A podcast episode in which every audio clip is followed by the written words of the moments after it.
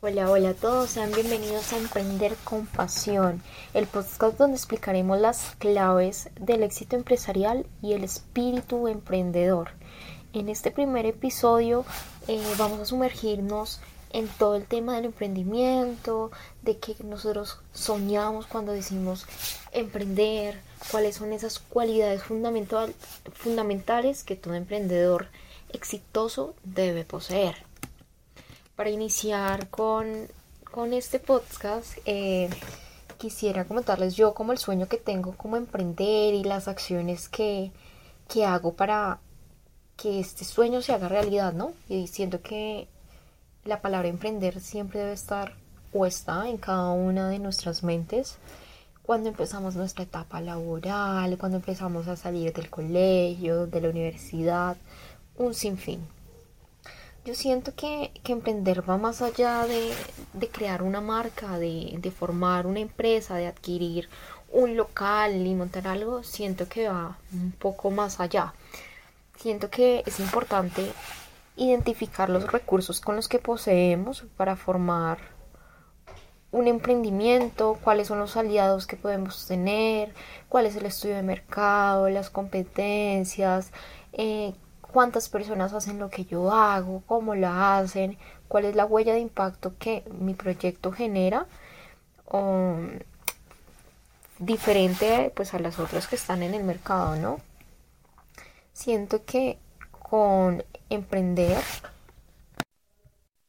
por ejemplo, yo cuando quisiera o digo yo quiero emprender, quisiera decir no solo con el poder adquisitivo que tengo, sino con las personas que quiero aliarme tanto en conocimiento, quizás con un método de financiamiento, eh, cómo quiero impulsar mi marca, cuál es el impacto que quiero generar con esta a nivel personal y social.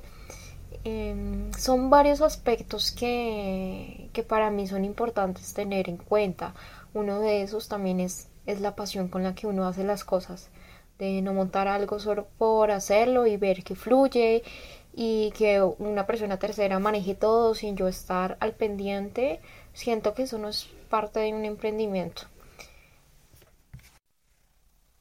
Y como pues no es nada diferente la realidad, cada emprendedor siempre se va a someter a diferentes obstáculos, como ya lo mencionaba, el tema de financiamiento, aspectos legales, la competencia, eh, quizás impactos levemente negativos en relación con, nuestro emprendimiento. Por ejemplo, un ejemplo de un emprendimiento de, una industria donde requiera el trabajo con recursos naturales, como esos pequeños impactos, qué consecuencias me van a generar a mí, es una variedad de, obstáculos que los emprendedores no deben ver como el no puedo seguir haciendo, no puedo progresar, sino más bien cómo reformo la cosa, cómo no pongo en pausa, pero sí me detengo como persona y mi equipo de trabajo a ver,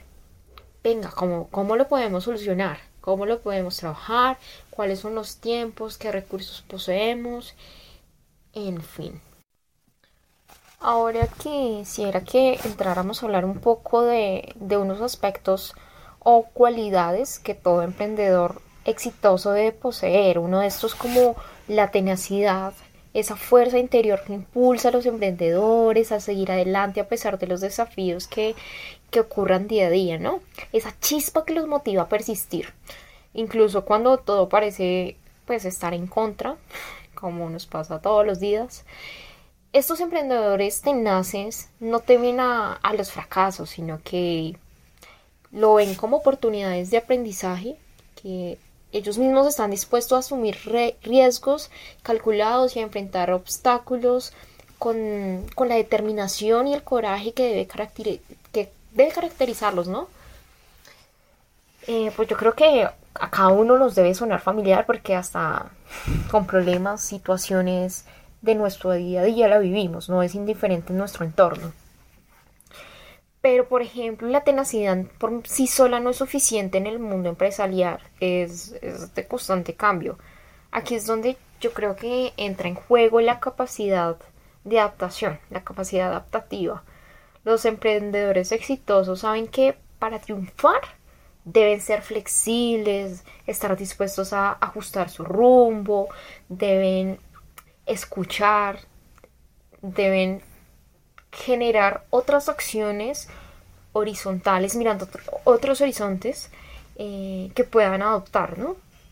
Observar de cerca cómo las tendencias del mercado, escuchar a sus clientes, se mantienen abiertos a las nuevas ideas, a los nuevos, a los nuevos enfoques. No le temen a abandonar ese plan inicial que, que idearon. Si surge una mejor oportunidad en el camino, yo creo que más bien la toma y la, y la adapta en, en esa idea principal, ¿no? Esta capacidad adaptiva también implica una mentalidad de aprendizaje constante. Los, los, emprendedores están dispuestos a adquirir nuevas habilidades, a mejorar su conocimiento, a mantenerse actualizados en su entorno empresarial en una constante evolución que está surgiendo en este, son rápidos para, para, absorber esta nueva información del mercado, la nueva tecnología, cómo puede aplicarlo en su negocio, se mantienen, mejor dicho, ágiles en, en todo momento. Así que, que nada, queridos oyentes, ¿están listos para cultivar su tenacidad y su capacidad adaptiva? Recuerden que, que estas cualidades son la base del éxito empresarial. Permítanse aprender de los fracasos, manténganse en la vista en el objetivo final, en todo el trayecto que están construyendo día a día. No, no le teman adaptarse a las circunstancias cambiantes. El espíritu emprendedor está siempre dentro de ustedes y es algo indiscutible y que ustedes mismos sienten y por algo lo piensan, ¿no? Yo quiero que ahora nos vayamos como a un segundo, segundo plano de este podcast y hablemos un poco de esos emprendimientos o emprendedores que hicieron sus mejores hazañas para alcanzar sus objetivos, pero que, que, fracasaron de una u otra manera, porque todos en algún momento fracasamos, sea o no sea en un emprendimiento. Hablemos de, de Simón Borrero, un empresario muy famoso colombiano, caleño, que estudia economía en la Universidad de los Andes y que con su espíritu emprendedor con 7 millones en el bolsillo, ya pese a hacer unos cursos de programación y pues su carrera universitaria, decide iniciar con el emprendimiento de crear eh, tres empresas, tres emprendimientos. Una agencia de modelos online, eh, una web para madres primerizas y es como no, no se le dieron. Todas esas tres aplicaciones fracasan. Pero ojo a esto, dentro de esas tres empresas también estaba una empresa con un modelo de negocio muy similar a Rappi, que tenía el nombre de Tim Martin. Pero fue tanta la competencia y, ver el financiamiento que esto requería, eh, el poco impacto que le estaba llegando a las personas y el quizás detenerse por todos estos obstáculos que, no, se lo no, no lograron consolidar un, negocio de manera acelerada que, que diera frutos, pero que, ojo, que él no se rindió, sino tomó todos estos fracasos como aprendizajes y se reestructuró. Y ahí es donde, donde nace Rappi, una de las empresas que están de los top a nivel Colombia y que ojo, que ha logrado entrar a una de las aceleradoras más grandes de, empresas como es Silicon Valley, ¿no? ¿Y cómo lograron llegar hasta ahí? Eh, Rappi capta grandes sumas de dinero por startups que, que financian directamente. Entonces, su primera inversión estuvo cerca de un millón de dólares donde dijeron, pucha, tenemos esta inversión, debemos reinventarnos, poner a funcionar mecanismos, porque necesitamos que, que, estas personas que invirtieron en nuestro proyecto generen las ganancias, porque necesitamos rendirles cuentas. Y ahí es donde todo este proceso de no solo Simón, sino otros aliados que, que hacen parte de Rappi, fueron sacando a flote lo que hoy es una de las redes de deliveries más grandes de, de Colombia y de Latinoamérica, porque tiene presencia no solo en Colombia, sino en México, Costa Rica, eh, Perú, Chile, Ecuador, Argentina, Uruguay, Brasil. Entonces, es como, como estos emprendedores no, no se quedaron en, en el fracaso, pese a intentarlo, intentarlo de una u otras maneras, sino como hicieron de, de estos errores, de estos fracasos, lo, lo más esencial que los caracteriza hoy y que vieron quizás unos nuevos aspectos del mercado y la necesidad. Y ojo, creo que, que lo que tengo entendido, Rappi ni siquiera es una idea propia, sino fue una idea de unos estudiantes, no me acuerdo si, si fue de Estados Unidos o de otro país, que la subieron como propuesta también a un, a un startup y Rappi fue lo que dijo, fue tomar esa idea y con lo que ellos ya habían creado también de, de, esa empresa de, de, delivery, fue como fusionar todo y sacar algo más grande, más atractivo para los, para los inversores y la sociedad como general. Yo siento que también lo que le funcionó mucho Rappi para, para impactar el mercado, es, es principalmente en Colombia, fue, fue cómo conectaba eh, con los clientes, con las personas, cómo conectaba con, con los rapitenderos, que eran la conexión entre, entre las tiendas y el cliente final, cómo les daba su identificación, su mesh, bueno, eso sí, pagando, pero cómo los identificaba, cómo tenían ese sentido de pertenencia a la empresa de, su gorrita, que de hecho en Colombia esa gorrita, casi que todo el mundo tenía la gorrita naranja del mostacho. De, cómo también los clientes se fueron familiarizando con la plataforma por los créditos que les daban, cómo ellos podían eh, disfrutar a muy bajo costo en sus inicios de Rappi para ver cómo funcionaba la metodología y, cómo también le funcionó a estos rapitenderos que podían generar nuevos ingresos trabajando las horas que ellos quisieran. Entonces, siento que, ellos tomaron muchos factores en cuenta, los caracterizaron y hoy es una de las empresas más importantes del país. Pero hablemos también de, de un emprendimiento que al igual de Rappi está teniendo un crecimiento exponencial y que que es un proyecto muy bonito, que es un proyecto de una niña con una idea del colegio que, tiene y el cual su papá la apoya. Estamos hablando de Ecole Air o Ecole Air.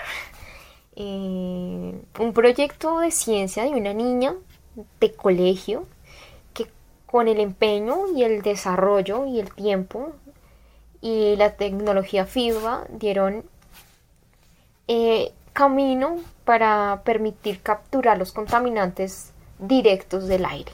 Ojo, un emprendimiento de una niña de colegio en el cual eh, Bill Gates estuvo dispuesto a comprar esta empresa. Que Bill Gates, uno de los hombres más ricos de todo el planeta, tuviera la visión en este proyecto, en el potencial y quisiera invertir. Pero ojo esto. Ecolair no accedió a la compra y siguió produciendo y siguió creciendo y se está dando a conocer aún más sobre este proyecto tan lindo. Y, es como toman el aire contaminado. De, en este momento están en Antioquia, eh, la planta principal, cómo renuevan y transforman los materiales y los gases eh, contaminantes suspendidos en el aire y hacen, por ejemplo, biques y baldosas, o sea, con esos elementos contaminantes que captan del aire, cómo pueden producir algo, un producto terminable. Y no solo eso, emitir un aire, un aire más limpio, mejorar la calidad del aire para cientos de colombianos. apuntando claramente a, la economía circular del carbono neutro y optimizar las condiciones del carbono negativo. Así que el emprender no está en solo decir quiero armar esto y saquémoslo a flote. Se trata de meterle pasión, como lo hizo esta niña con este proyecto desde sus inicios, como tuvo el apoyo de su papá, buscaron alianzas de conocimientos cercanas y dieron flote a buscarle solución a una problemática. De cómo lo que mencionaba al principio, cómo podemos garantizar la huella que vamos a dejar en nuestra empresa, tanto a nivel personal como social. Así que que nada, esto sería todo por hoy en Emprender con Pasión, el podcast donde hablamos de, de los emprendedores, de los emprendimientos que estamos a flote. Espero que hayan encontrado esa inspiración y la motivación para seguir adelante en su viaje emprendedor. Recuerden la tenacidad y la capacidad activa los llevarán lejos. Hasta la próxima y muchas gracias por escucharme.